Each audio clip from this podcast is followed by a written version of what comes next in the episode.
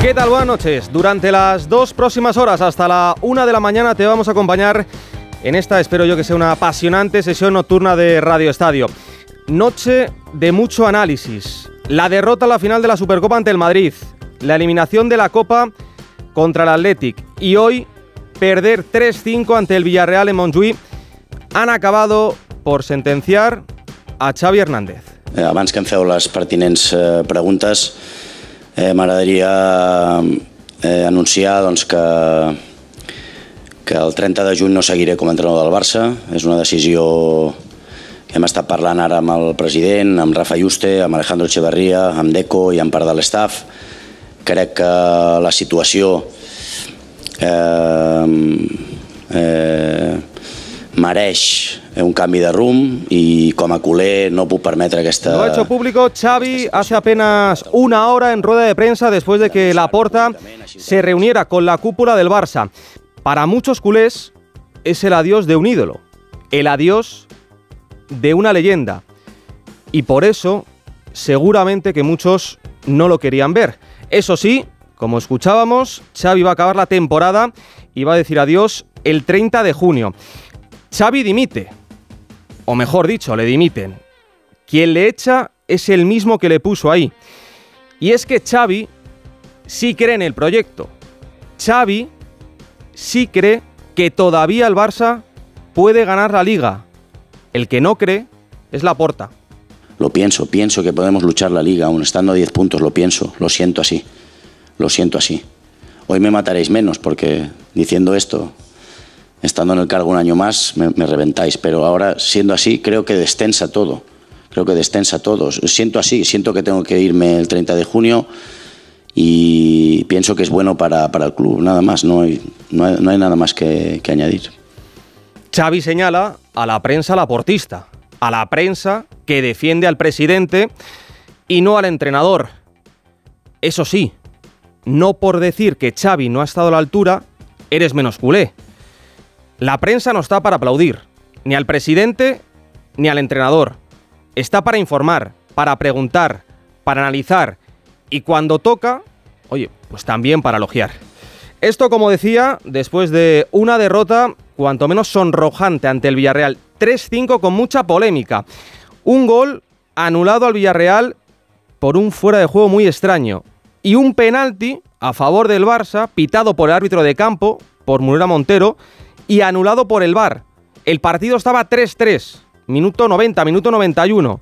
Y hemos visto a Xavi gritándole y repitiéndole a la cámara de Azón que esto, que lo del penalti, era una vergüenza.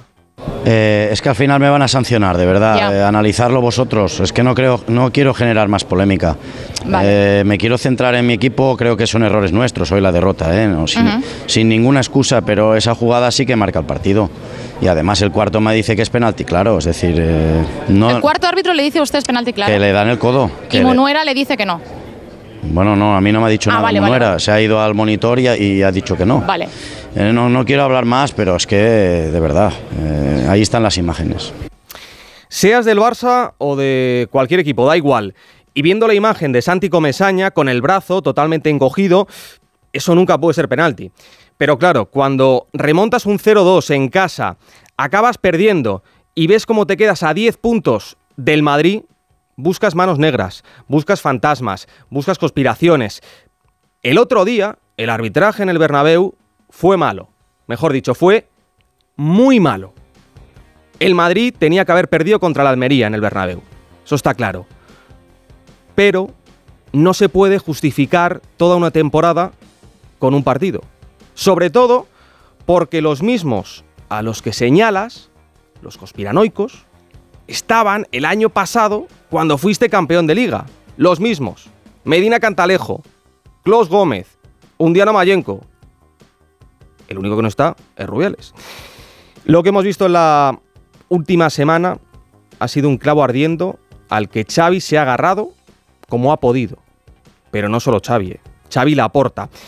A Laporta le quedan cinco meses de escudo.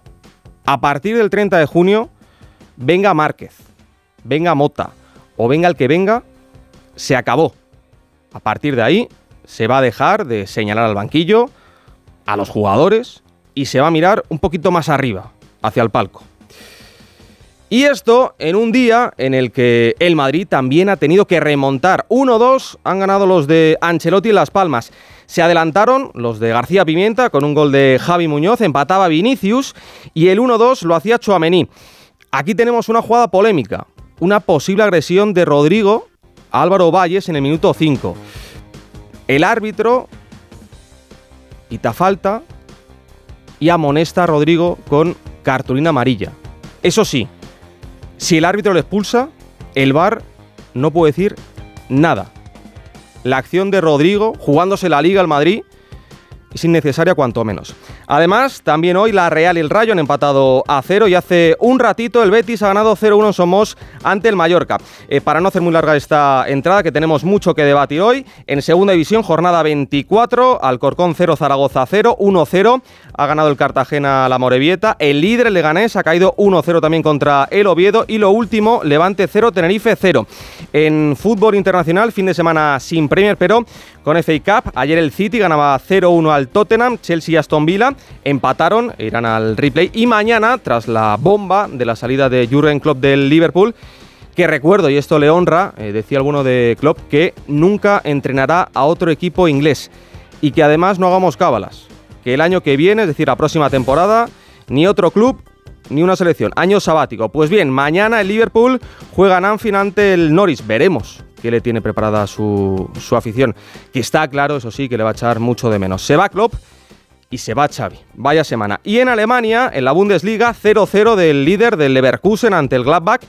Veremos también si Xavi Alonso acaba en el Bayern, en el Bayern de Múnich, acaba en el Liverpool, se queda en el Leverkusen. Y victoria 2-3 del Bayern en casa del Augsburgo. Además, en cuanto a los rivales de los nuestros en Champions, el del Madrid, el Leipzig, ha caído 5-2 ante el Stuttgart.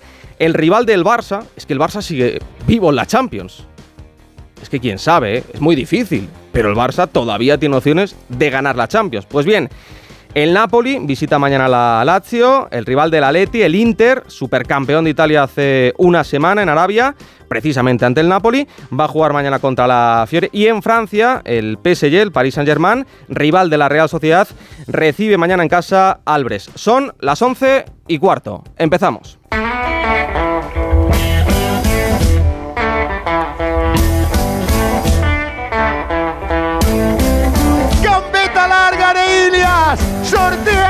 Peña y a placer convierte el segundo. Ahora sí, tocado y hundido el campeón. Eh, bueno, cuando la dinámica es negativa, todo te va en contra y ahora, bueno, la épica, la, heroica necesita el Barça porque se le va la liga. ¡Del Barcelona! ¡Eric Bailly en propia puerta!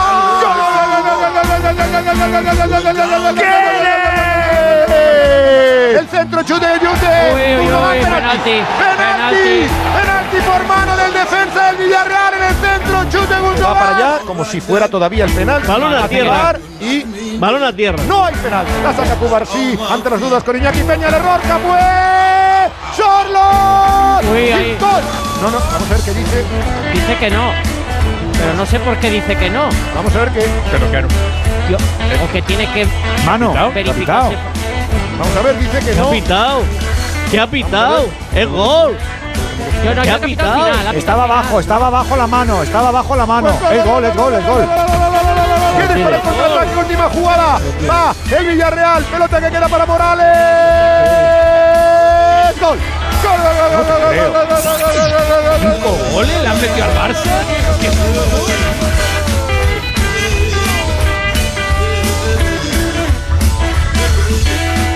como es lógico, lo primero que tenemos que hacer en esta sesión nocturna de Radio Estadio es volver hasta Barcelona.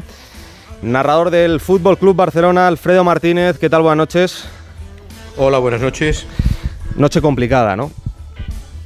Hace aproximadamente unos eh, 40 minutos que ha abandonado Joan Laporta las instalaciones del estadio de Montjuic después de conocer la despedida pública de Xavi Hernández. Iba en su vehículo con su chofer y con Enric Masip. En otro vehículo abandonaba Alejandro Echevarría que es un asesor importante, el excuñado de eh, Joan Laporta y amigo personal de Deco, el hombre que mueve en la sombra muchos de los hilos del Barcelona, acompañado del director deportivo, también abandonaba su vehículo, con Joan Soler, que también había acudido a esa reunión, y Rafael Juste, que se había producido nada más acabar el partido y en la que se empezó a sopesar qué decisiones se podían empezar a tomar y hacia dónde iba el equipo, con un malestar importante en la Junta Directiva.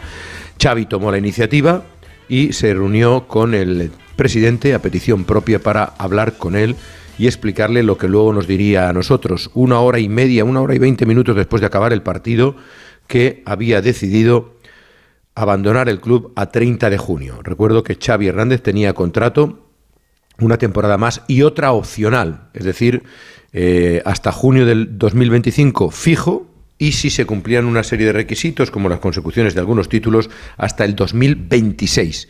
Parece que Xavi Hernández tiene intención de perdonar todo ese año y pico que le queda y que abandonará a 30 de junio, pase lo que pase, porque ha dicho que aunque ganara la Champions, el banquillo del Barcelona esta misma temporada. Estoy leyendo, Alfredo, unas declaraciones de Rafa Márquez, el entrenador del Barça B, sobre la posibilidad de ser técnico del primer equipo la próxima temporada. Una oportunidad así no se le puede decir que no.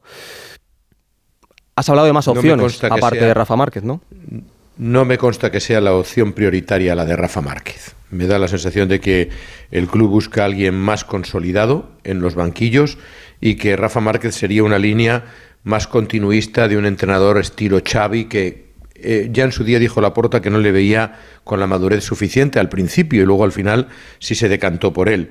Me da la sensación de que se va a buscar otro técnico y vamos a ver los que hay, porque en su día también Xavi Hernández dejó claro que le gustaban, perdón, Xavi Hernández, Joan Laporta, que le gustaban entrenadores del estilo de Tuchel, Nagelsmann, porque no Klopp. Están también gente como Mikel Arteta, que vamos a ver si renueva o no con el Arsenal. Hay entrenadores que, gustan mucho en Can Barça. También Tiago Mota tiene cierta experiencia en el Bolonia. Pero bueno, yo, yo creo que la, bomba ha explotado muy rápidamente. Dicen que Deco ya ha hablado con algún que otro intermediario y representante de entrenadores para sondear unos días antes, pero me da la sensación de que a partir de ahora es cuando el Barcelona se va a poner manos a la obra y con ese perfil de alguien evidentemente que respete al máximo la filosofía Can Barça, que conozca el club, eh, o que, eh, que pueda mantener la, filosofía que quiere el, Barcelona de fútbol de ataque, pues sería el adecuado, siempre teniendo en cuenta la situación económica. No sé si lo de Klopp es factible o no, pero bueno, no deja de estar ahí en el, en el mercado a partir de hoy. Hablabas también de la posibilidad de Tiago Mota, ¿no? El técnico de, del Bolonia, que está haciendo una buena temporada, muy buena temporada en la, en la Serie A y que conoce perfectamente el Barça. Amigo personal de Deco, muy amigo personal de Deco. Bueno, pues veremos qué, pasa. Eso sí, eh, Xavi, que eh, como decía en esa rueda de prensa, va a seguir siendo técnico del Barça hasta el 30 de junio. Enrique Ortego, ¿qué tal? Buenas noches. Buenas noches. ¿Qué cuerpo te deja las últimas horas? No sé si era algo que por esperado. Bueno, lo primero, si era esperado, si tú te esperabas que el Barça pudiera, y en este caso Xavi, anunciar esta decisión y si tú también entiendes que en medio de una temporada se anuncie que, el entrenador, que el técnico no va a continuar, eso sí, en cuanto acabe dicha temporada. Todavía el Barça está a 10 puntos del Real Madrid, todavía el Barça está vivo en, en la Champions. La verdad que nunca se sabe si anunciar esta, este tipo de decisiones con media temporada por delante puede ser negativo o positivo. Puede eh, que Xavi tenga razón en el sentido de que ahora se, los jugadores se liberen, él mismo se libere mm, y, terminen haciendo un final de, de, temporada decente. Todo lo contrario de lo que han hecho hasta ahora. Y la sensación es que Xavi está absolutamente desbordado es la sensación que da, sobre todo en las conferencias de prensa, pero la da su equipo, que es, debe ser la imagen del, entrenador, la da su equipo en casi todos los partidos. Hoy otra vez... Más que desbordado, Enrique, la palabra no sería desgastado. Yo creo que está, bueno, sí, desgastado y desbordado, yo creo. Sí, es que hoy tú le veías las imágenes, eh, Alfredo, que estabas en el campo, tenías el monitor, y es que las reacciones, mm, no hay reacciones futbolísticas ni hoy ni otros días a lo que va pasando. Es pasar de, dar brincos de alegría porque remontas a, a poner cara de decepción y mirar al suelo porque, porque te han vuelto a empatar o al final te han terminado remontando. Mm, no, es decir, es, sí, es por, por mucho repetir que es un equipo que sea en construcción, no, no, de eso ya no te libera de, que tu equipo mm, cometa los errores que está cometiendo. Y que han encajado 29 goles en liga, ¿eh? ¿Perdona? Que han encajado 29 goles en liga, que es una barbaridad. Pues es que hoy es el día, el día en el que todo, todo ese concepto nefasto, todo concepto defensivo, ha quedado retratado de la forma que ha quedado. Cuando tú te pones por delante 3-2, no, no te pueden marcar los goles que te han metido. Los dos últimos goles son de, o los tres últimos goles son de verbena, vamos, no te lo pueden hacer nunca, ni, ni, ni al Barça ni a un equipo de primera división. Pues para seguir analizando lo que ha sucedido en las últimas horas, quiero sumar a esta sesión nocturna de Radio Estéreo, quiero que se sumen dos firmas. La primera, David Bernabeu, ¿qué tal? Buenas noches. ¿Qué tal, Gonzalo? Muy buenas a todos. ¿Te duele? ¿Te duele lo que ha pasado? Bueno, sí, sí me duele. Mm, primero porque Xavi es buen tío y, bueno, eh, siempre a un buen tío le deseas que, las cosas le vayan lo mejor posible, ¿no? Y es, es evidente, esta temporada las cosas no, no han ido bien. Y, y, me duele por, por en general por, por, parte del trato que, que, creo que ha recibido, porque yo creo que hay que valorarlo también en, en lo global. ¿no? Esta temporada las cosas no han funcionado, eso es evidente. Eh, empezando por lo último que comentabais, por ejemplo, si hablamos del tema defensivo, es verdad que ha sido un desastre. Eh, el equipo, bueno, en casa hacía 30 años que no encajaba cinco goles, ¿no? Y ha encajado pues prácticamente nueve goles en los dos últimos partidos. Pero fíjate que estamos hablando de una, de una posición para mí definitiva y vital, que es la del medio centro, que no se ha cubierto bien esta temporada, que se ha cubierto solo con 3 millones y medio de euros de, de inversión, cuando se te, se te acababa de marchar el mejor medio centro de tu historia. ¿no? Esto también explica un poquito y pone en valor, aunque sí es verdad que se ha gastado dinero en otros futbolistas, pero siempre lo he dicho, para mí muchos de ellos sobrevalorados, que evidentemente no te han permitido, a pesar, a pesar del, del, de las 800 millones en palancas después y los más de 200 millones que te has gastado en fichajes, no te han permitido acercarte a las grandes plantillas del continente europeo, especialmente en ataque. Estamos hablando de que sigue tirando del carro un futbolista de 16 años como, como Lamin Yamal. ¿no? Pero te, eh, volviendo a lo primero que quería decir, Xavi no se marcha eh, para liberar a la plantilla. O sea, yo no digo ni niego que él crea que esta decisión que ha tomado hoy, que ha verbalizado hoy, sirva para liberar a los futbolistas en el sentido que, bueno, pues ahora evidentemente igual le caen menos críticas a Xavi porque ya todo el mundo sabe que, o quienes quieran que Xavi no esté en el Barça, pues saben que el 30 de junio no va a estar, ¿no? Eh, no digo que él no crea en parte eso, pero él se va y así se lo había manifestado a su familia en los últimos días, eh, porque está harto de un, de un entorno absolutamente eh, eh, irritado desgastado, lleno de, lleno, bueno, de, de, un entorno irrespirable, esa es la palabra que no me salía, de un entorno irrespirable, como producto básicamente, y esto es opinión mía, ¿eh? y lo he dicho siempre, como producto básicamente del mm, mensaje o del Barça que el presidente les ha vendido a sus seguidores. Y que en parte, también lo digo, es responsable Xavi, porque él le ha comprado una parte de este discurso al presidente y ahora ha sido víctima de haberle comprado esa parte de discurso. ¿no? O sea, el presidente ha dibujado un Barça ante los seguidores del Barça, ante los socios de Azulgrana, de, de, opulencia, de volver a ganar la Champions, de, de tener hegemonía en la liga. Es decir, en lugar de poner en valor una liga que para mí es un milagro, porque siempre lo he dicho, le ganas a un equipo que es superior a ti, como es el Madrid, en lugar de ponerla en valor, lo que se ha dicho, no, no, es que este año tenemos que ser hegemónicos en liga, ¿no? Eh, ha vendido la porta un Barça de grandeza cuando en general el club no estaba preparado para dar una respuesta a este nivel. Y luego, evidentemente, pues, pues Xavi estructuralmente pues, mm, no, no, no, no ha podido estar al nivel esta temporada, hay cosas que evidentemente dependen del entrenador y no las ha hecho bien, pero en general, en general, si se hubieran hecho las cosas mejor, empezando por no haberse vendido tantos activos en palancas ni haberse gastado eh, mm, tanto dinero en jugadores que no han marcado la diferencia, pues quizá hubiéramos contribuido a que el entorno mm, estuviera un poquito más tranquilo y entendiera, pues lo que he dicho siempre, que el Barça, tras venir del fango y tras venir de un 2-8 de hace tantos años, pues necesitaba un proceso de mucha calma, de mucha tranquilidad para construir, más allá del resultado, más allá de que un año el resultado fuera malo o que una temporada terminara en blanco, ¿no? Eso se ha hecho al revés y cuando han llegado los malos resultados, pues no ha habido capacidad para aguantar. Te digo una cosa, de la comisión deportiva, porque hay que decir eh, que la reunión se produce hoy en Montjuic sin Xavi dentro, sin Xavi dentro. ¿eh? En la reunión están Laporta, está Echeverría, su excuñado, está Masip, está Deco, está Rafa Yuste, está uh, Joan Soler, que es uno de los miembros de la comisión deportiva, y está Bojan Kerkic.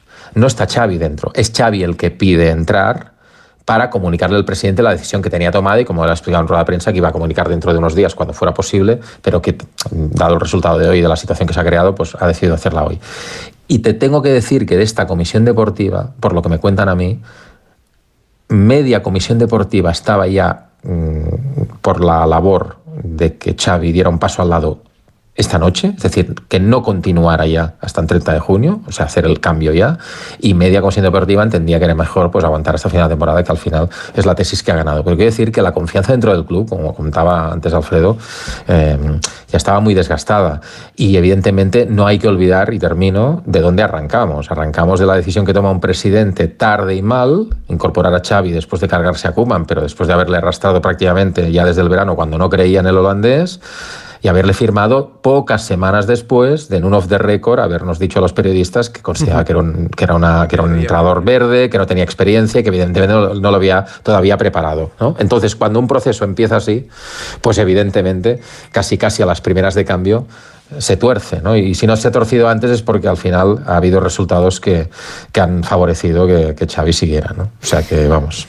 Pues sí, pues sí. Eh, era algo que seguramente eh, vosotros, que estáis más cerca de, de la información de, del Barcelona, lo esperabais porque mmm, no empezó con, con, buen pie su andadura y cuando vimos esa, esa convocatoria que cambiaba de, de manera radical eh, en base a, a horas y por orden en este caso de, de, arriba, de Deco, pues ahí le estás quitando todo el poder a, al entrenador, en este caso a, a Xavi con, con, el vestuario.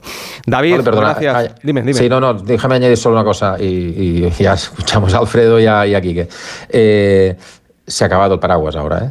Uh -huh, sí, sí. No, no, pero no se acaba el 30 de junio el paraguas, ¿eh? se ha acabado ahora. ¿eh? ¿Tú dices que ahora? Por, Sí, sí, claro, porque evidentemente, oye, ¿qué puede pasar? Puede pasar que si, siguen los que si siguen los malos resultados, pues a Xavi en lugar de acabar hasta el 30 de junio, pues ya pueda despedirse antes de hora, vale, puede pasar. Pero evidentemente, a partir de ahora, eh, la gente ya sabe que Xavi termina el periodo el 30 de junio. Si las cosas van mal en el club, evidentemente el paraguas se ha terminado, ¿no? Y el proyecto sigue en el aire. Después de todo lo que te he dicho, palancas, fichajes, etcétera, el proyecto sigue en el aire. Si alguien se cree que con un nuevo entrenador esto se va a solucionar otra vez de la noche a la mañana, pues al final eh, el club mmm, lo va a tener muy mal para salir adelante. Pues sí. David, gracias, abrazo fuerte. Venga, otro para vosotros, hasta luego. Santi Segurola, ¿qué tal? Buenas noches.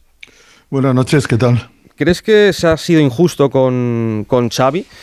Al final, mmm, en este caso, cuando el entrenador dimite, parece que es el responsable, el único responsable pero podemos hablar de un proyecto fallido y entonces, en este caso, señalar a, a la puerta también. Yo creo que es un proyecto fallido eh, globalmente por el, por el Barça y que eh, no viene de este último año y medio, dos años, y que no tiene que ver solo con Xavi y Laporta, eh, ni con Koeman. Tiene que ver con la deriva de un club que ha pasado de la cima del fútbol a una situación empobrecida, dramática, eh, en todos los aspectos. Y viene de lejos, lo que pasa es que nadie ha sido capaz de, de detener este deterioro. Eh, ni tan siquiera la liga que ganó el Barça el año pasado. Yo no la considero tan milagrosa. Creo que el Barça tenía un suficiente equipo como para competir con el Madrid y este año como para competir con el Madrid o con el Girona. Lo creo sinceramente.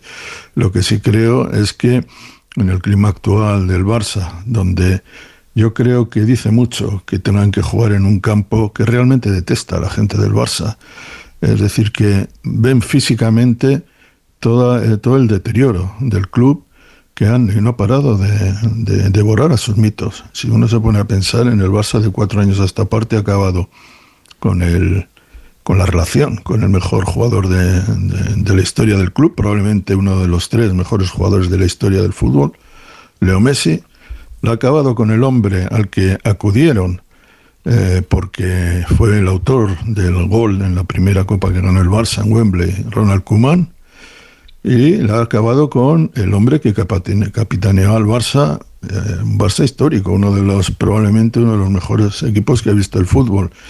En el plazo de cuatro meses, todo eso ha acabado con él, eh, con él, con el Barça. Y creo sinceramente que eh, es un proceso que no, no, está detenido y que probablemente se vaya a llevar por delante a mucha gente, probablemente hasta, la, hasta el propio club como tal, como lo conocemos, como una sociedad eh, garantizada o está conectada al deseo de sus socios.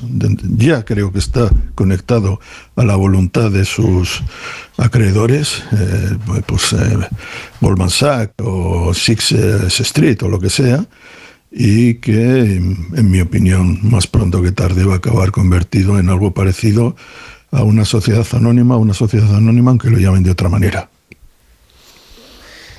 Alfredo, em, hmm. esto era algo que, se veía venir. El Barcelona no es que de la noche a la mañana eh, ha perdido la, copa y le ha metido cinco en, en Montjuïc. Eh, la situación se medio arregló la temporada pasada con, la victoria en, la liga. Yo recuerdo esas palabras de, Araujo después de ganar la, Supercopa de España en Arabia, hablando de, de nueva era, pero esta temporada no hemos visto ese ADN que recalca tanto Xavi en las ruedas de prensa y luego al final los resultados mandan. Perder en San Mamés contra la Atlética, partido único en, Copa, lógicamente no, puede costarte el, el, puesto, pero es que te ha metido cinco el Villarreal, te metió cuatro el Girona, perdiste. Pero yo no creo que se viera venir, yo no creo que se viera venir. O sea, a mí me da la sensación de que el fútbol es cuestión de detalles. Fíjate que hoy le decían, usted hubiera dicho esto si hubiera ganado el partido ante el Villarreal, dice no, evidentemente no, este, buscaría el momento, a lo mejor si hubiera perdido dentro de dos semanas un partido hubiera dicho pues venga tal, que por cierto tiene ciertos paralelismos con Luis Enrique, si os acordáis Luis Enrique también lo hizo unos días antes del 6 a 1 ante el Paris Saint Germain y él se quitó esa presión y, el equipo compitió de ahí a final de temporada, pero en, San Mamés el Barça tuvo opciones de clasificarse para, para los cuartos, para las semifinales y posiblemente esto no se habría visto venir. Si la Yamal marca alguna de las dos acciones que tiene el mano a mano con el portero, posiblemente esto no habría ocurrido. Si el Barça no se vuelve loco con el 3-3, con el 3-2, perdón, hoy hacia la portería del Villarreal y acaba ganando el partido 3-2, 4-2 o 4-3, como en lógica hubiera sido una vez que se puso el partido así, esto posiblemente no habría pasado. Eh, el fútbol es cuestión de detalles. Lo que sí es verdad es que eh, Xavi eh, estaba muy desgastado, muy dolido. Él, lo, dice Santi, eh, él es uno de los futbolistas más importantes, por no decir, para mí es el futbolista más importante de, nuestra historia. Y él sentía que se le había faltado el respeto al incidente que tiene en Barbastro con un jugador del Barbastro, las críticas permanentes que si hablaba del césped, que si se criticaba al árbitro, que si le sacaban tarjetas. Él veía que, que, que estaba perdiendo prestigio y crédito por acciones y porque a lo mejor no se le valoraba y de la manera que fuera, incluso en el propio club se le dejaba la intemperie en las ruedas de prensa, siempre tenía que defenderlo el todo, nadie sacaba la cara por el, por el Barça y al final, bueno, pues todo ese desgaste le ha pasado factura. Gonzalo, una, una cosa. Eh.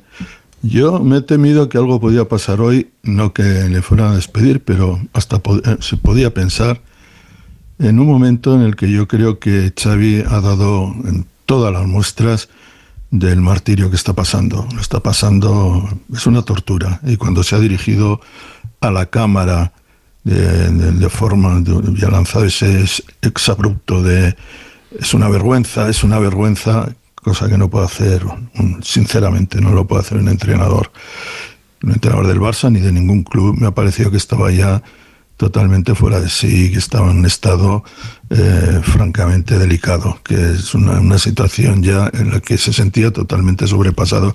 Esa imagen yo creo que va a permanecer en la retina de, de los aficionados. Yo no lo he visto nunca. O sea, sinceramente, dirigirse es profeso a una cámara de televisión y gritar es una vergüenza. Me ha recordado un poquito a, a Mourinho.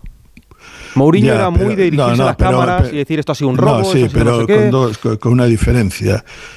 Eh, Mourinho era un cínico, un hipócrita y un tipo que era un actor, un actor y manejaba los medios y toda la puesta en escena de los partidos, para mí de, de forma malvada, si quieres, es que Xavi es un ingenuo, que es todo lo contrario. Xavi ha sido ingenuo en las conferencias de prensa, Xavi ha sido ingenuo en la, reacción de hoy, en parte también porque eh, ha pasado de, digamos, de una época de, jugador feliz a una época de entrenador donde su propio club vive una ficción. O sea, cuando se elige a Laporta como presidente del club, es una ficción. Pone una pancarta, con esa pancarta en el Paseo de La Habana, dice ganas de veros a, la gente, y la gente cree que con, con eso y con ese presidente van a llegar Ah, van, van a devolver, van a volver a los, a los tiempos gloriosos. Y no podía ser, porque el Barça estaba en la ruina en todos los aspectos. Y Xavi llega del fútbol catarí, donde había estado pues eh, soleado y bien, y, y, bien atendido y alejado de todas las eh, perturbaciones del Barça, y de repente se mete en un follón terrible, sustituyendo a otro mito, a Kuman, y tiene que manejar todo eso. Y no lo maneja mal, en el sentido de que gana, gana una liga, pero es que es un club en el que ni el club ni él mismo han sabido gestionar el valor de, ese campeonato, que es inmenso. El año pasado el Madrid no ganó nada, absolutamente nada. Pero parecía que no había ocurrido nada en el club. Y en el Barça gana la, Copa.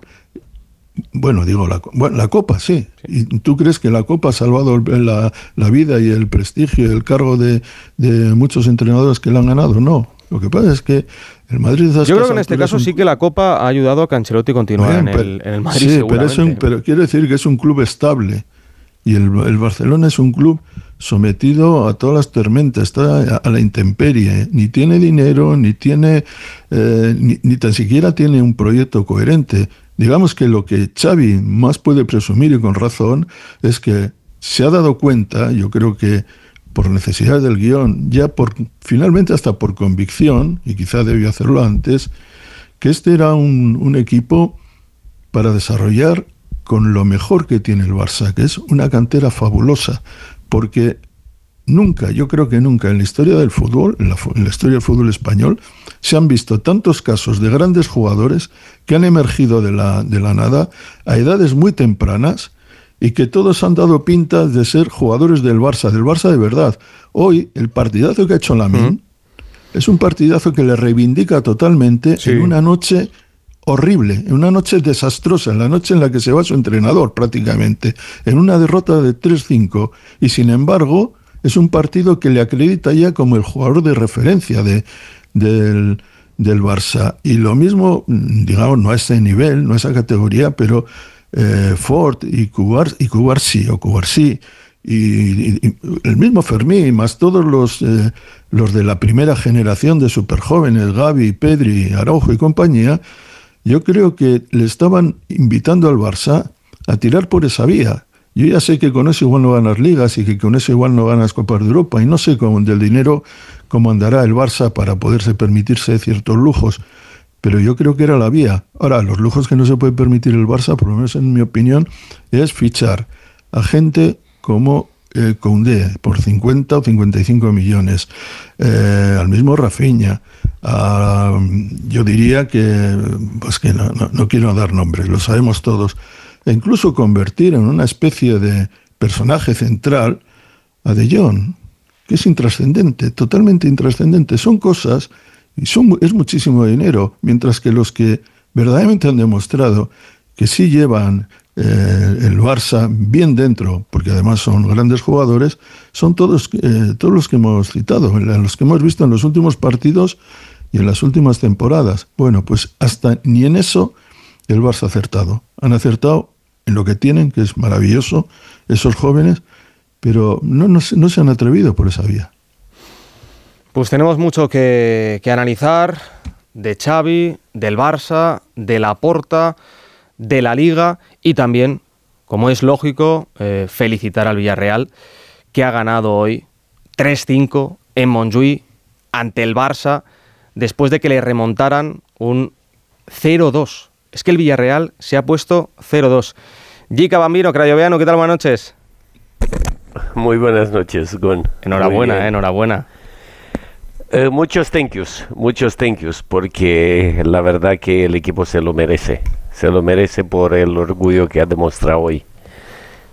Pues mira, te va a hacer ilusión esta entrevista. Saludamos a esta hora a un hombre que tiene que estar feliz y eso que ha tenido que sufrir una, una barbaridad en ese minuto 91, cuando con 3-3, 3-3 iba el partido, le han pitado un penalti en contra.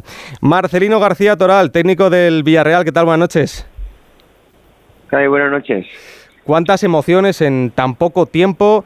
Eh, hacía muchísimo que no veíamos un, un partido así. Sí, yo creo que fue bonito para el espectador en general, para los entrenadores, sobre todo para mí, el primer tiempo lo tuvimos muy controlado. Creo que jugamos un gran primer tiempo, salvo quizás los últimos cinco minutos que eh, nos hundimos un poquito más de lo que eh, queríamos. Luego el segundo tiempo empezó muy bien para nosotros con 0-2, pero, pero bueno, el 1-2 y, y la rapidez con que el Barça también posteriormente empató y se puso por delante, nos puso el partido muy difícil, ¿no? El segundo tiempo a partir del, del 2-1 yo creo que fue una montaña rusa, eh, donde eh, se podía prever en un principio la victoria del Barça, pero que luego, sobre todo a raíz del 3-3, vimos a dos equipos que querían ganar y, y bueno, pues la moneda cayó de nuestro lado. Anoche cuando dibujabas el, el partido, cuando soñabas con, con, el encuentro, imposible, ¿no? Esperar marcarle cinco goles al Barça. Sí, sí, sí, totalmente. Te puedo garantizar que, que imposible, ¿no? Bueno, cuando más o menos piensas en el partido que, que vas a poder eh, competir y ganar, era hasta ese minuto 55 eh, luego, a partir de, de, aquí, pues era impredecible y sobre todo cuando el Barça se adelanta en el marcador, que seamos capaces luego nosotros de, si ellos nos metieron tres goles en 11 minutos, no sé si nosotros le metimos tres en, en menos aún. Y, y, bueno, fue mm, bonito, eh, creo que los jugadores se lo merecen, eh, estoy muy orgulloso de ellos, pero a la vez es lo que más contento me, me pone el, el, que hayan logrado esta victoria porque se la merecen por su trabajo diario y porque les va a ayudar muchísimo a creer en sí mismos y, y bueno pues a ver si somos capaces ahora de tener la regularidad competitiva para modificar los resultados que estamos teniendo a lo largo de esta competición. Te he escuchado Mister, en toda... por... Sí. A ver, eh, soy Jica. A ver, ¿por qué tantos altibajos en este equipo que parece experimentado. Y es un equipo que, que jugaba muy bien y juega muy bien al fútbol cuando quiere. Pero, bueno, yo creo, yo creo que no es cuando quiere. Lo que es que el equipo, a lo largo de la competición, pero sobre todo hablando de lo que a mí me concierne, desde que llegamos nosotros, el equipo encaja gol con demasiada facilidad. Y entonces yo creo que eso eh, genera un estado de, estrés e incertidumbre durante el partido tremendo. Eh, si estás ganando, piensas que te van a meter gol porque normalmente el rival lo hace y además en una cuantía importante, ya casi siempre dos, tres eh, goles por partido. Y, y si el rival se pone por delante, pues ya piensas que, que no vas a, a remontar. Esa es la sensación que yo creo que en muchos partidos tiene el equipo, eso te lleva actuar con inseguridad, con precipitación y a veces, eh, sobre todo, no creyendo en lo que eres, en lo que puedes hacer, en lo que puedes desarrollar, porque sabemos los que hemos jugado y, y ahora como, como entrenador que lo más importante, lo que más cambia el estado de ánimo de cualquier futbolista es la victoria. Y desgraciadamente, pues el Villarreal este año hemos logrado pocas. Eh, te comentaba que has dicho en, rueda de prensa que lo de no ganarle al, al, Barça en Liga, que ya te lo tomabas un poco a, a cachondeo.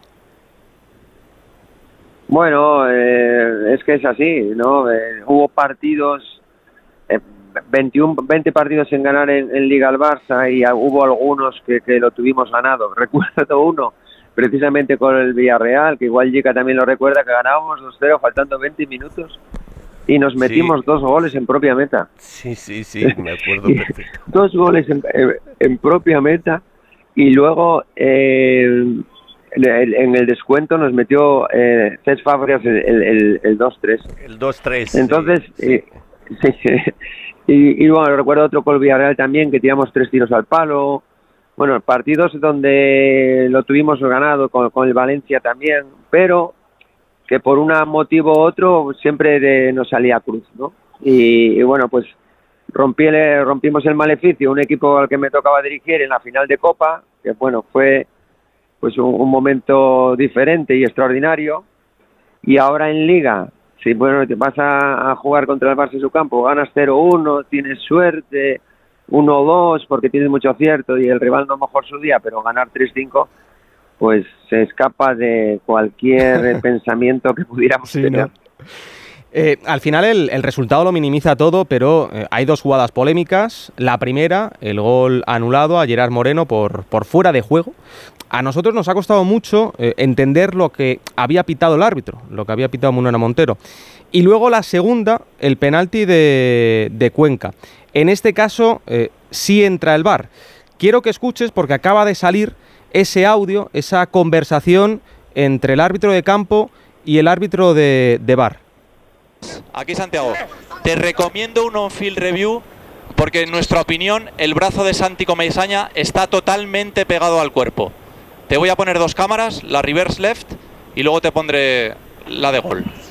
Vamos a Para que luego tomes tu propia decisión. Dejas la pared hasta que le pinche la tele.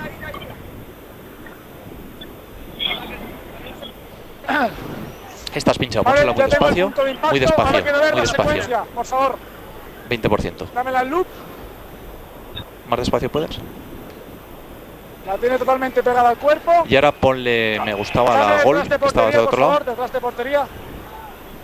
Esta es buena, la tiene pegada, páramela el punto de impacto, por favor, punto de impacto. Vale, dame otra cámara, por favor.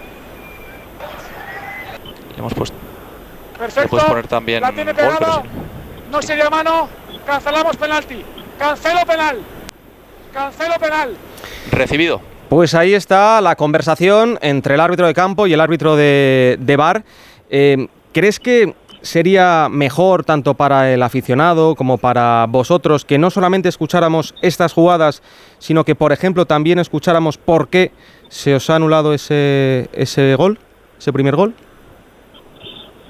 Bueno, no sé. Eh, tampoco creas que, que yo soy o estoy muy pendiente de, a- de los audios y, todo esto, ¿no?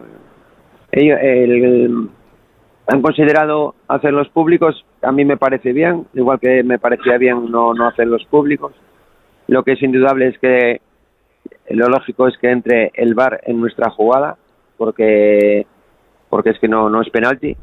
Un jugador que está de espaldas y, y con el brazo totalmente pegado al cuerpo, pues bueno, le pega en la mano, pero no puede ser penalti en ninguno de los casos.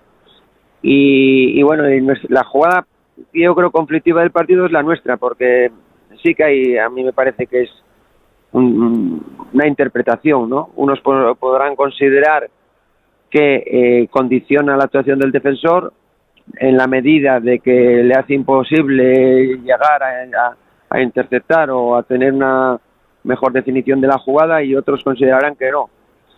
Y eso sí que es una interpretación, ahí no tampoco es eh, el VAR, es una interpretación de- del árbitro.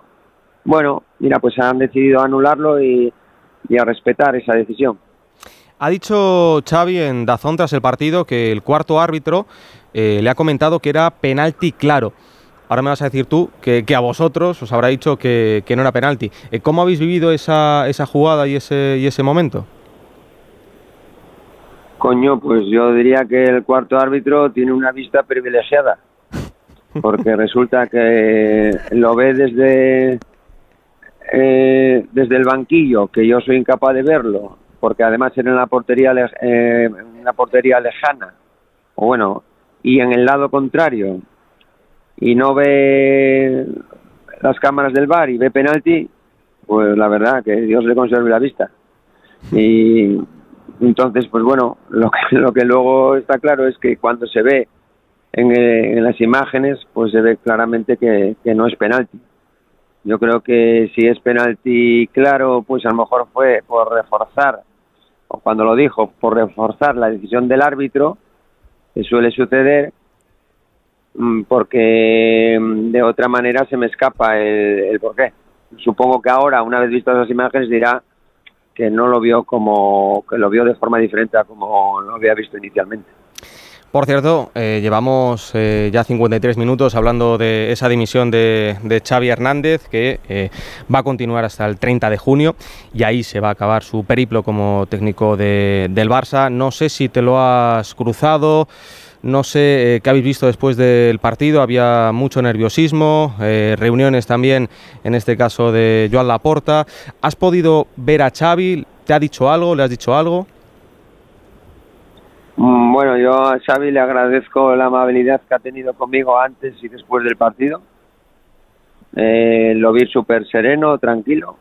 Eh, yo le felicité por el gran trabajo que estaba haciendo y por los títulos logrados la, la temporada pasada, que desde entonces no había tenido oportunidad de hacerlo. Y también porque por sus bonitas palabras hacia mi persona y repito que estuvo mm, súper amable y se lo agradezco mucho antes y después del partido, que con un resultado difícil, pues eh, siguió con, repito, una vez más, con esa amabilidad y, y también insisto en que le estoy muy agradecido. Pues técnico del Villarreal, Marcelino García Toral, muchas gracias por atendernos aquí en directo en Radio Estadio. Un abrazo y mucha suerte cara al futuro. Venga, muchísimas gracias, un abrazo.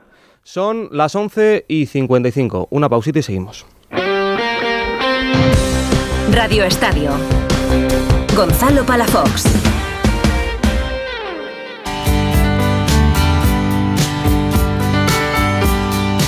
Radio Estadio.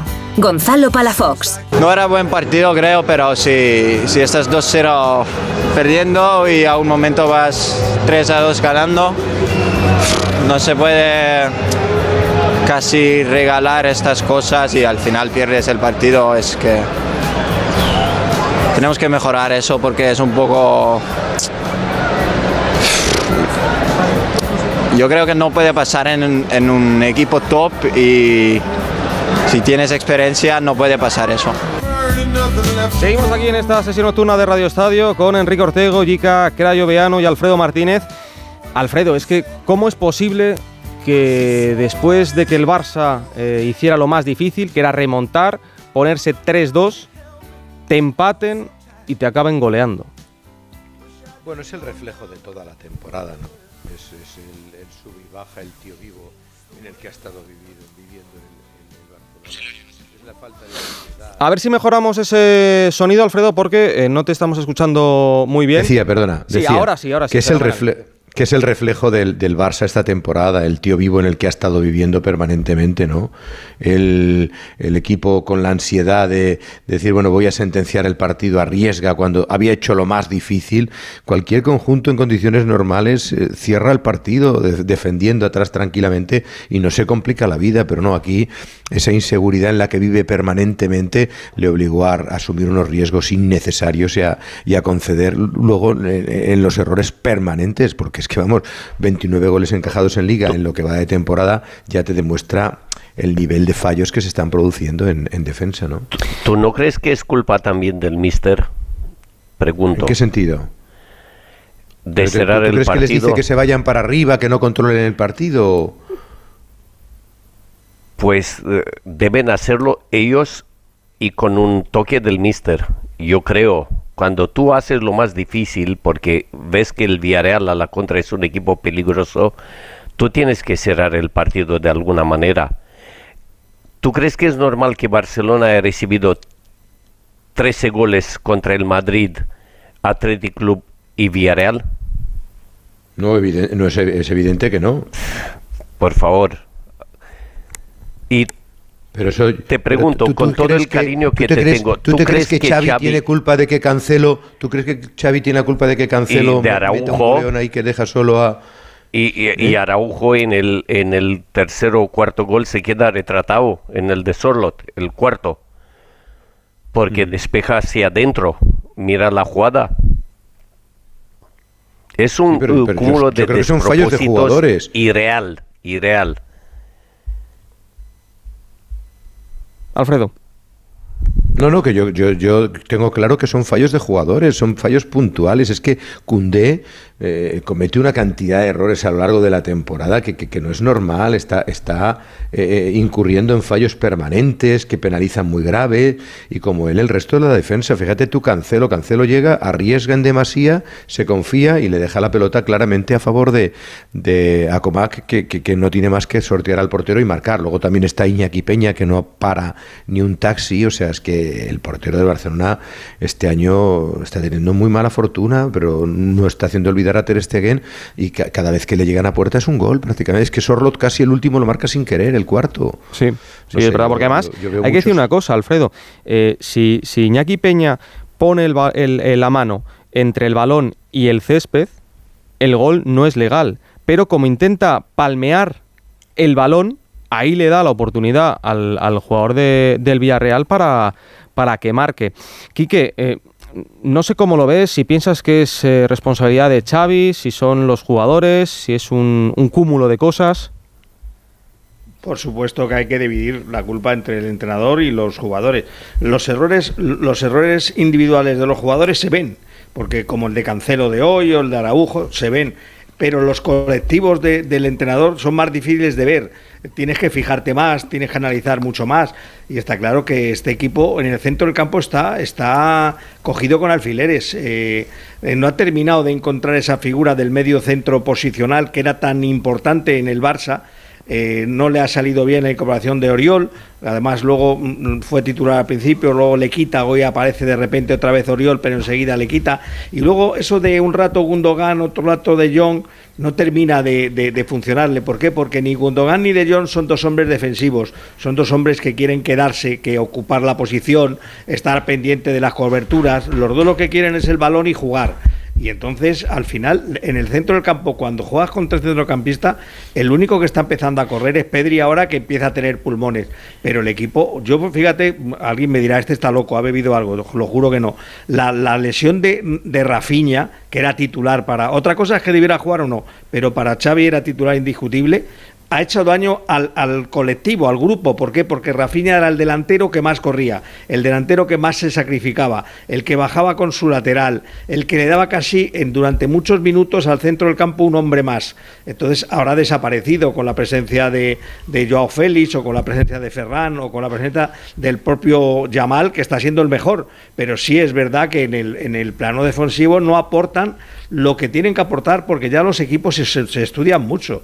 Oye, el Villarreal, como decía Jica, que es un equipo que tira muy bien el contraataque, que lo- los delanteros aparecen y desaparecen, pues se escapan, se alejan de los centrales a posta para crear ocasiones, pero es que no solo este partido, yo creo que durante muchos partidos Xavi ha tenido que intervenir más. El cuarto centrocampista lo ha tenido que meter en muchos momentos para cerrar el partido y no lo ha hecho. O sea, que él también es responsable. Y si Cundé está horrible, pues que no le ponga. Eh, eh, él es el que, el que le, le ve entrenarse y, y le ve los errores que está teniendo. Si al final metes a Cubarsí, el pobre de repisa y corriendo todos los partidos, pues a- eh, toma la decisión y, y- y que sustituya también a Cundé. Es decir, que, que, bueno, que yo no creo que solo sea culpa de los jugadores y yo creo que también Xavi ha tenido o está teniendo su parte de Hombre, evidentemente todo es- todo es culpa de todos. responsabilidad. Que todo es culpa de todos. De hecho, el propio Xavi ha reconocido, dice, oye, yo soy el máximo responsable, evidentemente la parte proporcional, pero eh, Lewandowski es Lewandowski, Cundé es Cundé, Joao Félix, aparte del Atlético de Madrid, ha aportado mucho. Gundogan está siendo el futbolista del Manchester City. También habrá que decirle, bueno, a lo mejor el entrenador no le les está sacando provecho. Y que Lewandowski tenía Pero- que ir a menos también lo- era, era de intuir porque va cumpliendo años. Sí, pero claro, y es una evidencia, pero no juega igual. Por- por- Bueno, y luego. Ya, pero es una pues, evidencia fíjate, que, que, que tu delantero centro no de es ya un jugador referencial. Fíjate, la baja Pe- de Gavi, pero- que dices tú, joder, que es un chaval de 18, 19 años, ¿cómo va a ser? El, pues sí, pero era el que al centro del campo le daba carácter. Es decir, es importante por, por lo que significaba Gaby en el centro del campo. Gaby fue el que se puso al lado de Bellingham en el partido de la Liga y durante la primera parte y no se le lo comió. Claro, y, y Gaby era el que, el, que, el que replegaba rápido y el que hacía faltas y el que se pegaba de cabeza contra el suelo. Pues eso no lo van a hacer ni Gundogan ni De Jong, por mucho que, que- que tengan una gran calidad individual. Pues bueno, pues mira, al final decimos qué tontería la de Gaby. Lo mismo que hay otras lesiones largas que, que se van entre uno y otro, van cubriendo la plaza y tal y cual. Resulta que la de Gaby, sobre todo desde el punto de vista, yo creo, anímico, agresivo, defensivo, Vital. está siendo para mí clave en el en, en, en este en este Barça con lo que antes he comentado de Rafinha pero por ejemplo en mucho menor en mucho menor tanto por ciento por ejemplo Eh, para mí es más importante la baja de Gaby que la de Rafinha pero Rafinha era el más currante de los tres de arriba Es que en el sistema de, bueno, de tres o cuatro centrocampistas, Gaby es muy necesario en este Barça.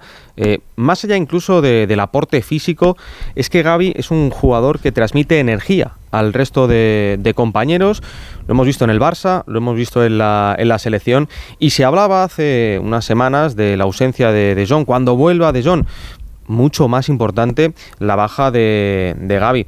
Y Alfredo, mm, ¿ahora qué? ¿Qué mensaje se le traslada al equipo, a los jugadores? Bueno, de momento Xavi ya ha dicho que a los jugadores no les quería decir nada todavía, que esperaría mañana. Mañana habrá sesión preparatoria porque el equipo juega el próximo miércoles y evidentemente a la plantilla les ha afectado. Es más, el- todos han cerrado filas en torno al, al técnico al acabar el partido. Los que han hablado, Frenkie de Jong, Ronald Araujo, lo han, lo han comentado. Sí, pero Y sabiendo, sociales- sabiendo que tu entrenador no va a seguir cuando acabe la, la temporada, eh, todavía falta la Champions. Pero si el Barça cae eliminado en la, en la Champions, ¿no habría sido mejor destituir a Xavi, poner al próximo, al futuro entrenador y que esté tres meses conociendo al equipo, conociendo lo que no Y si- funciona, y si- conociendo y si lo que el sí Barça a funciona? raíz de ahora, y, y si el Barça a raíz de ahora gana al Nápoles, recorta en la Liga, ¿no habría sido mejor lo que ha hecho? No, Porque pero es que, pero es no, no, no, no, es que, es que, Alfredo, Alfredo, si el Barça, ¿tú si el lo Barça- ves capaz? Es que un segundo? No, no, no, no, pero, no, pero que el, el- el- el- eh, planteamiento de, de Gonzalo, bueno, ¿y si el Barcelona tal? Bueno, Claro, ¿Y si claro, el Barcelona a partir de ahora revierte la situación? Es que, bueno, es que tú ya le has puesto fecha de caducidad al entrenador, o en este caso él mismo ha También dicho lo hizo que- Luis. Enrique y no acabó mal la temporada, ¿eh? Pero si la acaba muy bien, tú imagínate que la acaba bien. También lo hizo Guardiola. Imagínate que Xavi acaba bien la temporada y, y ya ha dicho que el 30 de junio se marcha. Por eso te digo que al final ¿Y? poner fecha de caducidad es malo eh, eh, si tienes buenos resultados y también si los tienes malos. No tiene No, hombre, sentido. si tienes buenos, quedando ¿por qué va a quedando todavía malo? una competición como en la no, Champions. porque si el efecto que si el, si el efecto que él buscaba es una reacción de la plantilla y esta se produce con esta situación, quita presión a los jugadores, quita presión al club y la, la afición y el entorno le rebaja también un poco la presión, ¿qué le ves de negativo? Bueno, tú imagínate que el Barça gana la Champions. Ponte en ese supuesto. ¿Ya? Y, y- Pues y está, Xavi se pues marcha. la. Entonces, y Xavi se marcha. entonces es extraordinario. Luis- ¿Tú, tú crees Luis que no firmaría Aragonés eso ganó- Xavi, Laporta y el barcelonismo? Que ¿Le ves, Xavi ma- se le ves negativo pero- también a que gane la Y Champions? se marcha. O sea, pero si ganas la Champions, Luis ¿qué más da? Y se marcha. Luis Aragonés ganó la Eurocopa y se marchó porque había dicho Claro. que se iba y ya no pudo echar marcha ¿Y, y- atrás. y- y tú, y, tú, ¿Y tú crees que es un problema? ¿Dónde hay que firmar ahora mismo? Hombre, el, el culé Y firma. todos los el culé jugadores firma. todos los jugadores sabían que en Del Bosque iba a ser el siguiente seleccionador. Vamos, Y- y si, si para ganar la Champions se tiene que ir Xavi, te dice, me voy ayer. No, pero no es y así. me No es voy que está firmando, oye, se va Xavi y, y ganamos No, la pero es Champions. que- No. Pero es que no sabemos lo que va a pasar. Por Como eso- Él, él busca una. Él, él- bueno, claro, pero, pero él busca una reacción. Sí, sí, lo si que sí dimites, sabemos es que el hoy. equipo está en una dinámica. Lo que sí sabemos es que el equipo está en una dinámica nociva, en una dinámica negativa, decadente, encajando. Y diciendo goles, que te vas, eh, ¿lo vas a solucionar? Bueno, lo, Al lo- lo que revés, sabes es que siguiendo así. eh, bueno, pero no Al sabemos, revés. chica, no sabemos. Bof, no sabemos revés. cómo Yo va a creo cambiar que, las eh, cosas. A lo mejor también Tú sabes que, se yo que te quedar. aprecio mucho y te quiero mucho, pero No, yo- el yo creo que no se lo han para dicho, el eh, jugador Enrique. no es bueno.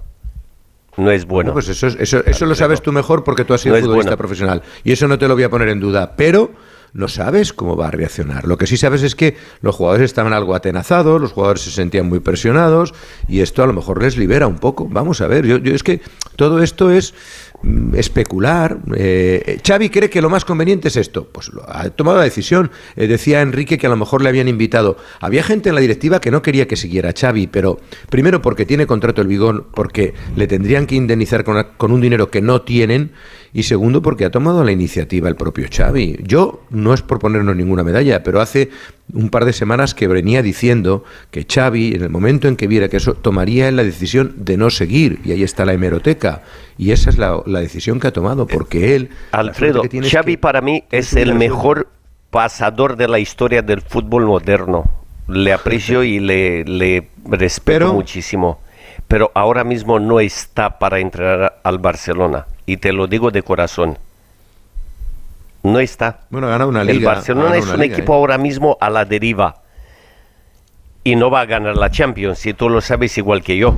No, no, no, no, va que, a ganar. Que, que, tiene muy pocas opciones de ganar la Champions, lo, lo, lo, queremos todos, lo queremos absolutamente todos, que es, que es casi casi imposible, pero bueno, nunca se ha visto, se han visto cosas muy complicadas, ¿eh? que ha ganado una Champions, un Chelsea que estaba más que perdido, un Madrid que estaba eh, fatal sí, en la con liga, Di o sea, Mateo, que nunca sí, esas cosas. sí, el Chelsea, sí. Por eso te digo que eso que eso pueden, pueden pasar muchas, muchas cosas. Yo, yo, eso es aventurarse. No sabes cómo va a reaccionar la gente. Es verdad que es una plantilla joven en algunos casos, que eso sí puede decir, oye, mira, hoy Gaby ponía, dice, siempre a muerte contigo, mister. No sabes un chaval como Lamin Yamal que siente el respaldo del entrenador, de Pau Cubarsí, cómo van a reaccionar. Porque los veteranos, bueno, te han demostrado que en algún caso algunos de ellos tampoco han sabido estar a la altura de las circunstancias en un momento delicado, con lo cual a peor no va a ser fácil que vayan, ¿no? Día largo, ¿no, Alfredo? Muy largo. Ha sido muy largo. Uno más, porque la verdad es que este club es la casa de los líos, ¿no? Este club es verdaderamente especial y complicado, pero bueno, es lo que es lo que tiene el Can Barça, ¿no? Bueno, pues esperemos que, que, la próxima semana, las próximas semanas y los próximos meses sean un poquito más relajados en. No, ya sabes tú que en este club siempre hay algo que, que genera noticias. Es, es, un club capaz de generar infinidad de información permanentemente y llegará un entrenador. Por cierto, no me ha parecido de buen gusto lo que ha hecho Márquez hoy, ¿eh? Eh, dejarse querer tan abiertamente. Es una oportunidad que tal y que cual no se puede dejar pasar. Yo creo que no era el día. ¿no? Ni a mí. Ni a mí. ¿Verdad? No, me, sí. me preguntan y tal. Como se ofrece, sí. Para. Sí, eh, no, no es, no es justo. Categoría. No era el día. Exacto. Y no lo necesita. No, no, no, no. No, no es el día. O sea, hoy es el día de Xavi, no es el día de que él se postule. Ya, si ya sabemos si está que postulado ahí, ya. ya sabemos que es, claro. Pero ya sabemos que es el entrenador del Barça. ¿eh? No hace falta que digas yo estoy aquí, si el club ya lo sabe, pero no eres opción ahora mismo. Y hay que decírselo así claramente. Hay otra serie de nombres y, y se empezará a mover. Luego vamos a ver la. ¿Qué os parecería Klopp? Klopp ha dicho que eh, la próxima temporada no va a entrenar. Bueno, también, sí, también hay gente que dice una cosa y luego al final no lo cumple. Klopp no estaría mal, ¿eh? Lo no estaría mal. Vamos. Eso te digo que. No, lo normal es que lo que dices tú, que Klopp se tome un año sabático porque se lo puede permitir. Pero si dices, Mourinho no, ¿no? Mourinho no, Barça, Alfredo. Pues yo creo que no. Creo que no, ¿eh? Mira, y yo, y yo tampoco. Que, que no. bueno. Estás bien informado, Jim. Hombre, Alfredo, Alfredo, por favor. Te, te dejamos descansar, que llevas un trote importante encima. Abrazo muy fuerte. Bueno. Otro para todos. Buenas noches. Hasta mañana. Una pausita y seguimos.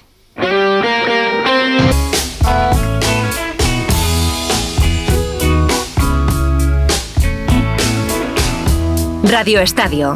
Gonzalo Palafox. Cuidado, eh. En la jugada entre Rodri y Valles. Cuidado que le ha golpeado Rodrigo Goes al portero de la Unión Deportiva Las Palmas. Se al suelo. Puede haber algo de contacto, ¿no? De, de Ceballos. Ceballos no toca la pelota, eso sí que está claro. Sí, puede haber algo de y contacto en la repe, ¿eh? Con el pie del jugador sí que roza. A ver. Cuando veáis la última, vais a salir de dudas. No, Cuando veáis la última repe. Para mí no le toca. En la última repetición toca el balón y luego tropieza. El jugador de Las Palmas con el Con la, con la última es el jugador de Las Palmas el que toca el, el y le toca. cuerpo, nada. de hecho, no le empuja, casi le sujeta. Casi le sujeta con el brazo más que empujar.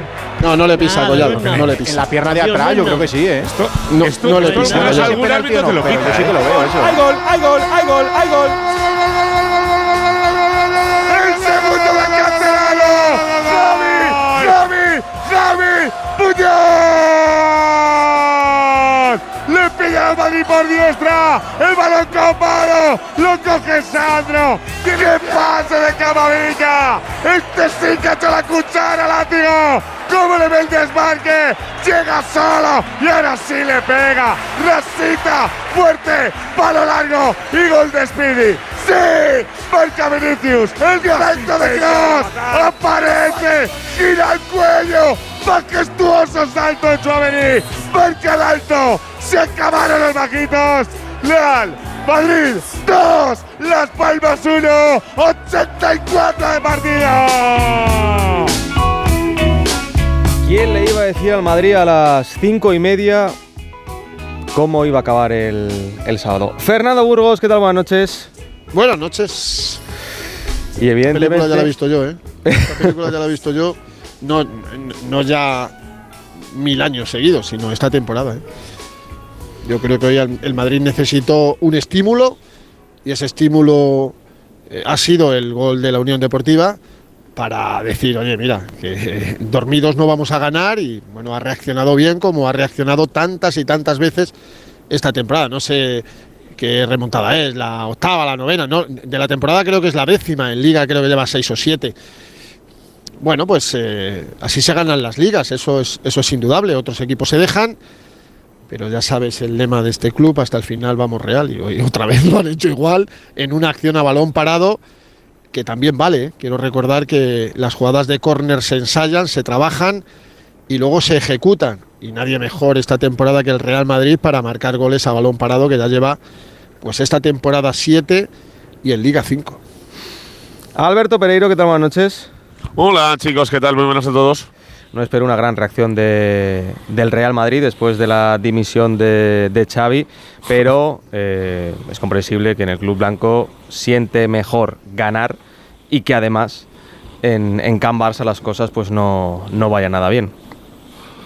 Bueno, vamos a ver, eso es una, es, una obviedad, lo de que cuando uno está bien el otro está mal, lo que pasa es que ahora mismo el Barça está horrorosamente mal, o sea, es una eh, situación de descomposición que el Madrid, eh, por mucho que eh, tuviera un bache, no se le acercaría en, en absoluto, pero ni ahora ni una situación completamente límite como hemos tenido de malos resultados en la, en la temporada pasada. Bueno, que se alegren, yo creo que resbala bastante. O sea, vale, sí, algunos sacarán sonrisa dirá, "Joder, la metí en día de arriba, pero ya te digo que desde, el, desde lo más alto a, a cualquiera que esté en ese cuerpo técnico y en esa plantilla, van a la suya ahora, saben que por mucho que le haya dicho dicho a venía a Fernando en el canutazo, que no es solo una cuestión de, de Girona que metan a los demás, que ahora mismo la preocupación es lo que tienes en Champions en, nada y, y pelear la liga con el, con el Girona. Yo pienso que eh, si ha habido tiempos en los que el Madrid se tenía que preocupar un poco de cómo estaban las cosas en Barcelona, no son estos, desde luego.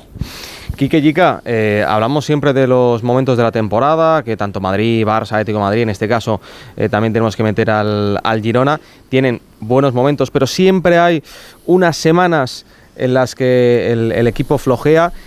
En el Madrid, ¿veis que hay- hayan sido estos días y que al final, más allá de la eliminación de, la Copa, eh, sacas el partido de, aquella manera contra, el Almería y sacas lo de hoy que es muy importante? Bueno, y el del gol de Rudiger en otro partido y el del gol de. Carvajal. Es decir, el, el Madrid ha pasado su momento o está pasando momentos en los que no tiene una plenitud de juego, pero termina, termina ganando los partidos. Y esos son los que al final, sin darte cuenta, estás ahí y los demás no te pueden seguir. Porque si cuando tú no estás a tu mejor nivel futbolístico, eh, terminas ah, acudiendo al balón parado, terminas a que un día de- decide José Lu, otro Brahim, otro Vinicius, otro Rodrigo, pues es que claro, tienes es que los recursos del Madrid son infinitos. Tiene tantas posibilidades de, de marcar goles sin tener sin necesidad de, que- de jugar bien al fútbol, bien como entendemos que ha habido partidos, pero nunca ha habido, yo creo, completos, completos, te- te buscamos dos o tres, pero ratos de buenos partidos le valen para, para seguir sumando. ¿Jica?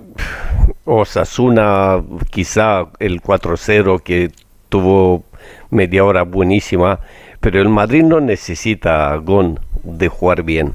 El Madrid es tan poderoso que, a ver, somete a cualquier rival y hoy sin jugar bien, porque Las Palmas es un equipo que incomoda mucho porque tiene una posesión muy larga, hace el partido lento a su estilo, pero el Madrid eh, se acopla a todo el estilo de juego del rival y al final gana. Yo creo que el día del Atlético fue algo inusual porque estaba el partido controlado y allí eh, salió el gol, el tercero del, de Griezmann, o sí, de Griezmann fue, creo. Y, y perdió el partido, pero el Real Madrid en Liga yo lo veo muy superior a cualquier rival. Y en Champions, yo creo que este año el Madrid va a ganar la Champions también. ¿Sí? Sí, sí, sí. Y te lo firmo hoy. Hoy el día que dimite Xavi, ¿no? Tenía que dimitir. El De resto, corazón te ¿cómo, lo veis? A ver, aventurarse en que el Madrid puede ganar la Champions. Hombre, es lógico eh, pensar que es uno de los, de los favoritos. Eh, De momento. Y eh, sin Bellingham. que- Sí, hoy. Hoy. sin Bellingham. Hoy sin Bellingham. Y eh, Fernando, el, el dato que comentábamos en, en Radio Estadio, el Madrid ha ganado todos los partidos sin Bellingham, ¿no? Cinco sin rima. Sí. Sí, sí, tres de liga, uno de Champions y otro de Copa. Eh, bueno, a ver, es que en Madrid eh, se ha hablado durante tanto tiempo que dependía tanto, tanto, tanto de Bellingham y no es verdad. El Madrid es un equipo muy, muy coral.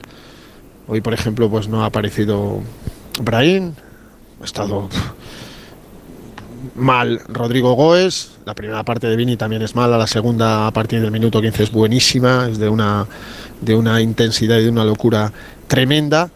Y, y sí, bueno, con lesiones, si, si es que lo, lo más meritorio del Madrid para mí de toda la temporada es cuando con 8 o 9 lesionados el Madrid ha sacado los partidos adelante con la unidad B y en ocasiones alguno diría con la unidad C.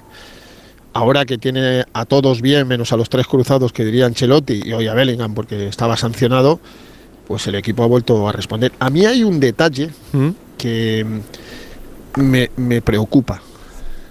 Hoy por primera vez en mucho tiempo he visto a Rudiger vulnerable.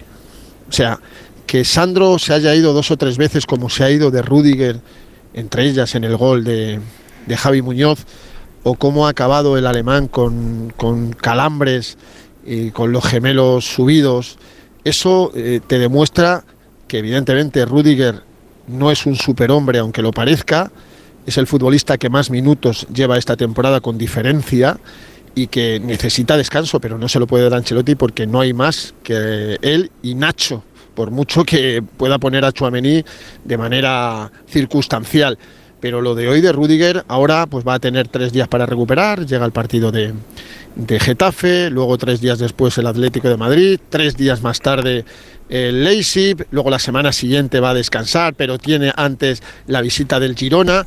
Eh, es el detalle que a mí me ha preocupado porque he dicho, cuidado, eh, que todo el mundo paga los esfuerzos, por muy superhombre que seas, por muy joven que seas, por mucha preparación física que, que tengas, por un físico privilegiado, pero bueno, el Madrid, como se suele decir, primero gana y después te pregunta, ¿qué ha pasado? Pues lo de hoy es una muestra más. Hay, eh, Gonzalo, una sensación si hoy se pueden sacar conclusiones de, eh, de jugadores que han pasado la prueba y jugadores que no. eh, que el aficionado del Madrid se lleve bueno a casa hoy. Pues ve que Lurin ha hecho una gran parada al principio del partido que podía llevar el rumbo por, por otro sitio, por aquello de que estás todo el día pensando en el debate de la portería y que Vinicius en la segunda parte ha sido capaz por primera vez después de, de, la, de recuperarse de la lesión en tiempo récord eh, de meter quinta y sexta, que le estaba costando en los partidos anteriores. Hoy ha sido todo por aplastamiento. Ya la ha metido contra el Barça, acuérdate. Sí, pero, pero la, pero la sensación de que era más al principio del partido y que ahora le da para pegar las arrancadas que siempre comenta Ortego. Esta es que a partir de minutos 70, 75, pues el rival ya no puede contigo y es donde te genera en más ocasiones de gol, de gol que nunca. Y luego alguna mala. Eh, mala, El partido de Ceballos es para olvidar. Es la primera titularidad en Liga y le va a pesar. Mira que le suele dar aunque sea cinco minutitos todos los días, pero eh, hoy era un día para, para aprovechar. Brahim, eh, pues, entre que la posición no le eh, convencía del todo, que no sabía colocarse, no lo ha tocado ni con la mano en el día de hoy. Y luego volver a ver a Camavinga bien, porque ha hecho un grandísimo partido y me da la sensación de que empezar a sumar este tipo de tíos para la fase eh, decisiva de la temporada, pues tener a Chouameni y a Camavinga como están y, y si Carvajal y demás, Fran García ha hecho un partidazo en el día de hoy ha hecho un partidazo y eso pues le refuerza con lo del otro día la segunda parte contra Almería, ¿no? Mira, algo que, que nombraba antes Burgos, el tema de la unidad B o, o C, sobre el banquillo, sobre la motivación, decía esto Carlo Ancelotti en rueda de prensa. Bueno, esto es una, una herra- herramienta que tenemos, que tenemos un banquillo, un banquillo motivado que muchas veces aporta mucho entrando en, en el campo. Esto es una herramienta que tenemos, la verdad es que nos gustaría eh, tomar ventaja, disfrutar un poco más de las transiciones, eh, no siempre puede pasar. Eh, nos quedamos con esto, que eh, miro el banquillo y tengo muchas oportunidades para cambiar la dinámica de un partido, sobre todo porque eh, lo que está en el banquillo están todos muy motivados. Quitando a, Bellingham, que es el factor diferencial del Madrid esta, esta temporada, ¿creéis que el banquillo, que la unidad B, que todos estén disponibles, que todos tengan actitud positiva, que todos quieran jugar y que ninguno o que casi ninguno se queje cuando no juega, es el gran cambio y la clave de, de este equipo? Ortego, Yica, Burgos, Pereiro. Quique, Quique. Ya, es, es que yo no, yo no he visto, salvo caras de Modric el año pasado cuando no jugaba, mm, tampoco tampoco son, es una plantilla que sea muy problemática. Hombre, ahora hay un. No, pero el Madrid el año pasado tenía a Hazard con el que no se contaba, tenía Mariano despidió con el que se no se contaba, en- en su momento tuvo a Bale con el que tampoco se contaba, eh, tuvo a Isco con el que no se contaba, es decir, tenía banquillo pero no se utilizaba. Y Di, y Di cuando no jugaba se cabreaba. Claro. No, pero no hablo de cabreos, es que no hablo de cabreos, hablo de jugadores que están en la primera plantilla pero que no cuentan, que engordan la primera plantilla pero no cuentan para el entrenador, no cuentan para el equipo. Y en este caso, Fernando, todos cuentan. No, no. A ver, el Madrid está demostrando que tiene una buenísima plantilla. No voy a decir una gran plantilla, porque, evidentemente, porque te falta un 9 goleador, pero si cuentas los goles que llevan entre Bellingham, Vini, Rodri y Joselu, Joselu, sí. 51, sumo 51 goles entre cuatro futbolistas en cinco meses. Eso es indudable que el Madrid lo necesitaba después de, la marcha de Benzema y de no haberse fichado a un, a un 9 me- eh, tipo Harry Kane, por ejemplo, o Erling Haaland o Luis Suárez, un tipo de estos, ¿no? Em, a partir de ese, movimiento, lo que se ha demostrado es lo que decía Carlos, no sé si lo decía por dar eh, valor a su plantilla o a lo que se había conformado, pero es que en las peores situaciones de lesiones y ausencias han respondido Fran García, Nacho, Lucas Vázquez, Brahim, Joselu, el portero, que es ahora un aquelarre, pero bueno, es- una cosa que se ha buscado el club y Ancelotti. Eh, eh, todo ha sido a, a pedir de boca. O sea, ¿quién podía decir, yo lo califiqué en el mes de noviembre de un milagro? Que el Madrid fuera como, como iba en el mes de noviembre, no en, a finales de enero. El mes- era un milagro Por eso renuevan. con todas las lesiones y porque hay un entrenador que demuestra que con su trabajo y un cuerpo técnico que con su trabajo estajanovista sin eh, armar un ruido, aunque ha habido eh, eh, algún que otro problema, sobre todo con Luka Modric, porque ahora hablaremos si, si tú lo consideras oportuno, a mí me extraña lo de Luka Modric, pero es que lo, lo voy a repetir y lo digo con todo el cariño, es un vinagre, es un vinagre y, y le molesta no jugar a pesar de tener 38 años y su último año de contrato. Él quiere jugar más, lo contaba hoy en el Radio Estadio, es el decimocuarto en minutos. Otra vez, dos partidos seguidos sin calentar. Lo ha explicado Ancelotti de, de esa manera, como diciendo, bueno, lo ha explicado eh, eh, eh, después de decir esto que estoy diciendo yo, no, que él a Modric no le va Mira, a poner lo a escuchamos, lo escuchamos, Fernando, que Mira. tenemos el sonido. Ancelotti, hablando de, de Modric. No, Luca no ha calentado porque. porque yo creo que Luca no calienta, no lo, no, no- lo meto a calentar cuando no estoy seguro que va a jugar. Yo tengo que respetarlo en este sentido. Cuando estoy seguro que él puede entrar en el partido, se va a calentar. Cuando no tengo duda, prefiero que no se caliente.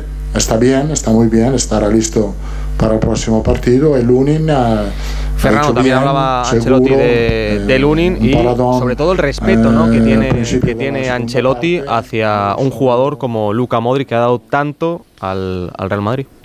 Sí, pero que ahora mismo tiene por delante a, a futbolistas. Bueno, ha dicho que el próximo partido va a jugar, el próximo partido es el jueves 1 eh, contra el Getafe. Es que ocurrió igual en la primera vuelta. Derrota en el Metropolitano, en la Liga, y dos partidos sin jugar y el tercero salió la segunda parte en el Diego Armando Maradona de Nápoles. Pierde el Atlético contra el Atlético en Copa en el Metropolitano y los dos siguientes partidos, Almería y Las Palmas, Modric no calienta y no juega un solo minuto cuando el equipo tenía que remontar porque iba por detrás en el, en el marcador. Y esto al croata no, no le gusta. Y el croata se lo hace saber a Ancelotti a su cuerpo técnico y protesta. Pero estas son las cosas que tiene un grandísimo entrenador, que además de grandísimo entrenador es un, es un gestor maravilloso, porque él siempre dice lo mismo. Yo entiendo que los jugadores se enfaden, pero se tienen que enfadar con el Ancelotti entrenador. Con el Ancelotti persona es imposible que, se enfaden porque el Ancelotti persona sale de, esa, ecuación. Yo soy entrenador del Real Madrid, no soy Carlo Ancelotti, eh, el padre de, de Davide, soy el entrenador del Real Madrid. Pero bueno, los jugadores son como son, todos son como son, a todos les, les molesta, pero este es el peor de, entre comillas, del, del Real Madrid y le cuesta un mundo eh, no jugar. Es así.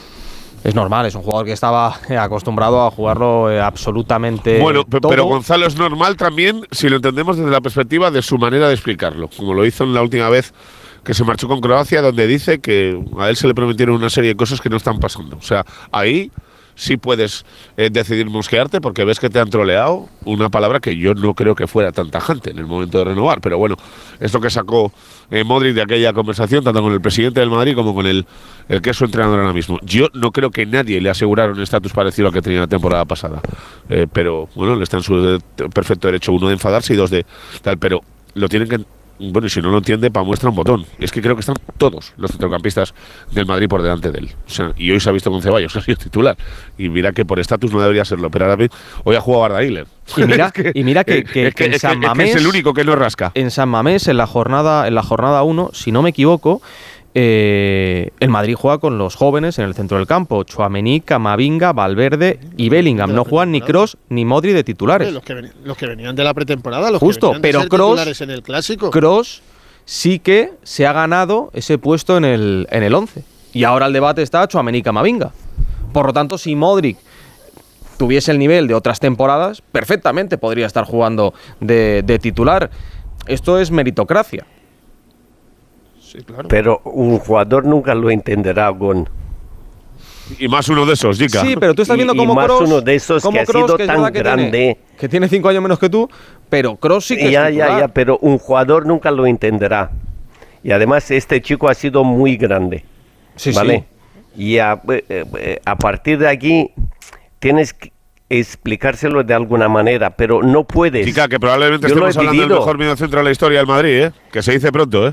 De los mejores. Sin el probablemente, Para mí claro. el mejor medio centro de la historia del Madrid, con respeto, es Xavi Alonso. Bueno, la verdad que de medio centro en el Madrid, Modric ha jugado poco. ¿eh? Bueno, Centrocampista. tío, tío, voy a decir centrocampista. Centrocampista, sí. Sacapuntas. Inte- interior. Interior. Vale, vale. Box to box. Lo que tú quieras, Quique. Inter, box to box. No, hombre, no, Sí. para mí medio centro es Xavi Alonso, Fernando Redondo. Xavi Alonso para mí también. Para mí también. Yo digo una- Para mí, Xavi Alonso ha sido el mejor mediocentro de la historia del. Madrid. Sin faltar al respeto a ninguno, a ninguno. Pero para mí Xavi ha sido ¡buah! brutal. Tranquilo, que Maquelele no se va a enfadar, Jica, tú tranquilo. Maquelele también es medio centro. No, y, y ni, y ni, ni Fober, ni... Y, y Las Diarra también También medio centro, ¿no? y Mamadou Diarra también medio centro. Y Diarra. Mamadou Diarra también medio La madre que lo... Mí, por rendimiento y por título, Y las y compañías. los sí. dos mejores centrocampistas en la historia del Real Madrid, 122 años, por rendimiento y títulos y por dinero que costaron, son Luca Modric y Toni Kroos. Eh, fíjate que a nosotros, sobre Fíjate en todo, este Casemiro. sobre todo a los clásicos, nos gustaba Casemiro también era medio centro. nos gustaba También defensivo. nos gustaba Martín Vázquez, nos gustaba Janko Jankovic, nos gustaba Fernando Redondo. O sea, que estos dos lleven 10 años, en el caso de Modric más, con este rendimiento, ganando los títulos que han ganado estos tipos. Veintitantos. Modric creo que lleva 24 y Tony Kroos 22, una barbaridad. Eh, con el rendimiento son los, do- los dos mejores, pero vamos, te lo dice cualquier madridista que hay Sí, por ahí. por- por esto- datos, esto no es una cuestión de gusto, porque para mí gusto es el mejor centrocampista de la historia de Madrid, es Michel y Rafa Martín Vázquez, a, a los que yo vi hacer cosas que no le había visto a nadie hasta que llegaron estos dos. Decía Jica. No, no, estoy de acuerdo, estoy de acuerdo. Por título, seguro, seguro han sido dos cracks. Lo que pasa que yo me quedo con Xavi porque ha sido un jugador que para mí ha marcado una época en el Madrid, una época y en la selección. Pues dicho queda, son opiniones, todas válidas. Mañana, Fer, seguramente el Madrid con un ojo pendiente de Balaídos a partir de las 2 de la tarde, se Celta Girona y lo próximo el Getafe el, el jueves. Pregúntale, pregúntale a Fernando si cree que hay fiesta hoy en Madrid por algún cumpleaños. Lo primero era llegar a Madrid y la fiesta del cumpleaños, del 24 cumpleaños de Aurelian Chouameni, no porque lo diga yo, sino porque lo ha dicho él. Eh, no está puesto en la web, creo que mañana Ancelotti les da libre y entrenan lunes, martes y miércoles pensando en el partido del jueves, 9 de la noche en el Estadio Coliseum de Getafe. Eh, pero lo primero es la celebración de Aurelian Chouameni, que además ha marcado su segundo gol de la temporada de cabeza, como hizo en Montilivi, pero yo creo que el Madrid, eh, con todo el respeto a todo el mundo, está muy preocupado en él. Ahora llegan tres partidos antes de, la Champions contra el Leipzig importantísimos, que son Getafe, que es un equipo en casa durísimo, el Atlético de Madrid y el Girona en casa en seis días, esos dos partidos, domingo 4 y sábado 10, juega el Madrid en casa contra el Atlético de Madrid, contra el Girona, ya no te digo si los saca, y evidentemente yo no sé si es favorito para ganar la Champions, no lo sé, pero que la va a competir, eso te lo digo yo, que la va a competir y muy mal se tiene que dar para que el Madrid no, no esté en semifinales. A partir de ahí puede pasar evidentemente cualquier cosa, hay muchas circunstancias. Ahora sí que más que nunca hay que tocar madera porque llegan los meses decisivos y ahora sí que las lesiones se tornan más decisivas que en el mes de- septiembre, octubre, noviembre Sí. diciembre. Pues Fernando, Pereiro, Espínola, abrazo muy fuerte y a descansar que ya son las 12 y 40, una menos 20. Cuidaros, Aquí, aquí una hora menos. tiempazo. que siem- Y tiempazo. Ah, Hace, hace, hace brisita, ¿eh? Ah, sí, La foto que tenemos aquí entrando contigo en el programa no está mal, ¿eh? hace brisita y pero escúchame no me importaría venir todos los fines de semana a Las Palmas Oye, regalarle una, una hace camiseta de que- tirantes a Ancelotti, por favor, que ha pasado, que ha pasado calor hoy. Hoy ha pasado calor sí Carleto pero ha estado espectacular es un es que es impagable ¿eh? yo cuando se vaya le echaré mucho de menos porque es- este este caballero es, es- es impagable todo lo que hace mucho más allá de que haya ganado 11 títulos y esté y esté muy cerquita de, de Miguel Sí. Muñoz que yo no descarto que supere a Miguel Muñoz en un par de años Bueno. Abrazo fuerte, chicos. Cuidaros. Un besito, chao. otro para todos chao Alejandro Mori, ¿qué tal? Buenas noches. A ver si está por ahí, Jano. Seguro que sí. Jano, ¿está por ahí? Hola, Gonzalo. ¿Qué tal? Buenas ya, noches. ya sabía yo ¿Cómo que estás? estabas ahí escuchando. Sí, sí. ¿Qué decíamos? pisando el cable. Que, que la jornada mañana, la jornada dominical, que se abre en Balaídos con ese Celta Vigo Girona y que se va a cerrar en el Metropolitano con un buen partido. Y además, en este caso, recibiendo al, al Pipo Baraja. Sí, un partidazo, ¿no? Siempre un Atlético Madrid-Valencia es un partidazo. Y además el Valencia que está creciendo, que está octavo, que viene de la mano de Rubén Baraja, pues poco a poco con esos eh, chavales jóvenes haciendo buenos partidos y que va a poner seguro las cosas muy complicadas. Un Atlético Madrid que quiere terminar la semana redondeándolo con la, tercera victoria, ¿no? Ganó en eh, Granada el, el lunes, eh, hizo lo propio en Copa frente al Sevilla el jueves y quiere terminar mañana esa semana fantástica ganando al Valencia, pero siempre, por supuesto, con el eh, respeto que merece el conjunto valencianista. Eh, con Lemar y Aspilicueta como únicas bajas, con una muy buena noticia, Gonzalo, la incorporación de Vermiren, este chico de 18 años, medio centro, que hoy ha entrenado con sus compañeros, los que van a ser sus compañeros, ha firmado por lo que resta de temporada y seis más, va a llevar el dorsal número 18, que refleja su edad, me dicen los que le conocen que a pesar su juventud es muy maduro y que yo creo que es un proyecto de presente y sobre todo, sobre todo de futuro, ¿no? Para jugar en ese puesto de medio centro donde Coque lleva tantos años eh, conduciendo el juego del Atlético de Madrid. ¿Es posible que entre la convocatoria de cara a mañana? Pues mira, la convocatoria se va a conocer mañana por la mañana. Yo estoy seguro, sin, sin saber nada, ¿eh? estoy seguro que va a entrar. Ah. ¿Por qué? Porque conozco un poquito a Simeone, le han traído un juguete nuevo y querrá, querrá mostrarlo. Otra cosa es que juegue o no. Bueno, si la cosa se da bien, lo mismo mm, juega unos minutos. Pero yo creo que va a estar en la convocatoria casi con toda seguridad. Mañana saldremos de dudas. Eh, insisto, en un partido donde va a haber buen ambiente, como siempre en el Metropolitano, donde no ha dado pistas Simeone de cara a mañana. Yo creo que tiene dudas, me decían desde dentro que ni él mismo sabe qué equipo va a poner mañana. Mañana el equipo va a hacer una breve, una sesión de entrenamiento muy suave por la mañana, donde Simeone va a probar el 11 que va a poner a partir de las 9 de la noche. Creo que va a dar descanso a algunos jugadores. El Atleti tiene 13 partidos de aquí al parón. Es una barbaridad el calendario, Gonzalo, y evidentemente pues hay que rotar.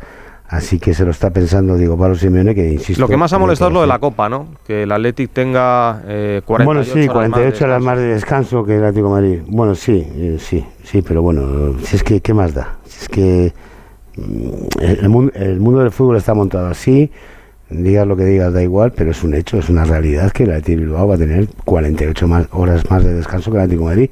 Pero bueno, eh, lo que toca, y como siempre dice Simeone, ¿no? No hay que buscar excusas, hay que afrontar las cosas como vienen e intentar eh, salvar eh, las pantallas, ¿no? Lo mejor que se pueda.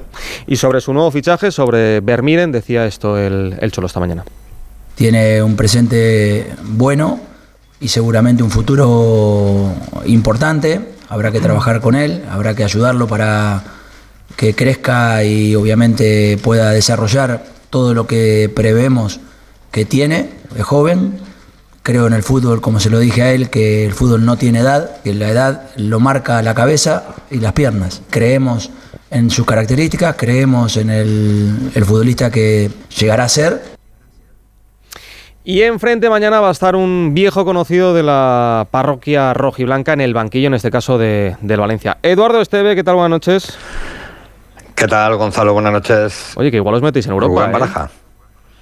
Sí, bueno, lo decía Jano, es verdad que el Valencia está octavo en la clasificación, que lleva cuatro victorias consecutivas y que mañana de conseguir la victoria en el Metropolitano sería la quinta. Hace muchísimo tiempo que no se recuerda eso en el Valencia. Fíjate que la cuarta la consiguió Marcelino allá por el año 2018, pero desde entonces la verdad es que el Valencia no tenía estos registros. Hay mucha ilusión en torno al equipo de Rubén Baraja. Es verdad que tiene una baja de última hora importante, no va a estar Thierry Rendal, tiene una lesión muscular en el gemelo. Reconocido hoy Rubén Baraja que el Valencia lo va a perder durante algún tiempo, pero bueno, el resto están prácticamente todos disponibles, menos los dos que están en la Copa África, como son Amala y Diakabi, y la lesión de Sergi Canos. Pese al cambio horario, van a ser muchos valencianistas mañana, cerca de 300 los que estén apoyando al Valencia, porque como decía yo antes, la verdad es que el, el Valencia de Rubén Baraja contagia, ha ilusionado mucho a la afición y hay quien piensa en que ese objetivo de la permanencia ya es algo pasado y que se puede pensar en Europa. Eh, Yika, Quique, ¿creéis que el Valencia, como ya hizo en la primera vuelta en Mestalla, puede volver a sorprender a Leti? Sí, sí, sí. Es un equipo el de Baraja que es de los que hace daño al Atlético. Se cierra mucho, juntito a las líneas y a correr, y a correr, y a correr. Y los chavales jóvenes empezaron corriendo y ahora corren y juegan. O sea que sí, sí, el Atlético de Madrid además puede acusar el, el desgaste del otro día. Eh, yo creo que este, este Valencia le puede hacer daño al, al Atlético de Madrid por las condiciones de esos jugadores que y cómo juega el equipo de Baraja. Yo también lo pienso. Yo también lo pienso porque si me preguntas hace eh, tres meses te digo que no. Pero ahora mismo veo al Atlético un poco fundido físicamente y al Valencia con los chavales un poco más crecido, más en forma. Es un equipo que, que ah, suele hacer daño a los grandes. Le ha hecho daño al, Atlético, le ha hecho bastante daño cuando se pone a jugar al Madrid. Es un equipo muy difícil de batir. Esto me da la sensación. Ya luego veremos. Es un equipo muy peligroso. eh, en Mestalla lo, lo demostró contra el Atlético Madrid. Yo creo que está muy bien dirigido. Creo que el Pipo Baraja le está sacando muchísimo partido al, al Valencia. Un Valencia que venía eh, de otras temporadas en las que estaba luchando por la permanencia y ahora está octavo con 32 puntos a tan solo 4. 4 puntos de la Real Sociedad que es sexta con un partido más. Mm, cuidadito con eso, Jiki. Jano, ¿algo más? Bueno, pues que bueno, el Pipo Baraja es un fenómeno. No, habéis fichado ya a Kem, ¿no? Sí, eh, Moisés Ken, que la semana que viene va a estar por aquí por Madrid. Sí. Eh, y bueno, iba a decir que Valencia ha dicho Simeone, Cedido me hasta encanta final como temporada juega. sin opción Hasta final de temporada, sí, efectivamente. algo más, algo más, Quique. Correcto. Que si, si los aviones se portan bien, puede estar mañana incluso en el estadio a las 9 de la noche. Ah, si se A portan mí, mal. a mí me han, Ah, a mí- cuidado con esa. Efectivamente, puede estar mañana. A Efectivamente, eh, el lunes está seguro. O sea que mañana puede estar viendo el partido, Moise Ken. Y a jugar. Decía es. Jano. De todas maneras, el Atleti tiene una cosa que se nos olvida. Decía Yika y tiene razón. El equipo está un poco fatigado. Se vio otro día contra el Sevilla, ¿no? Que evidentemente pues el cansancio hace mella. Pero tiene un acicate. La derrota hoy del Barcelona. Cuidado, ¿eh? Cuidado porque porque el Atlético de ser. Madrid es cuarto, Claro, con eh, un si partido gana- menos, si está a tres eh, puntos claro, del Barça Correcto. y la lucha por la Eso es Champions y suficiente, es suficiente motivación en un campo que va a estar siempre con muy buen ambiente, con gente apoyando al equipo, que va la fuerza que a veces falta, Mm. la insufla la afición. Bueno, pues mañana que viviremos ese partido eh, desde las 9 aquí en Onda Cero en, en Radio Estadio. Jano, abrazo fuerte. Otro para todos, esta mañana. Quique, Yika, Esteve, os dejo descansar, que ya son menos 10 y tenemos que irnos al fútbol internacional. Cuidaros. Un abrazo. Un abrazo.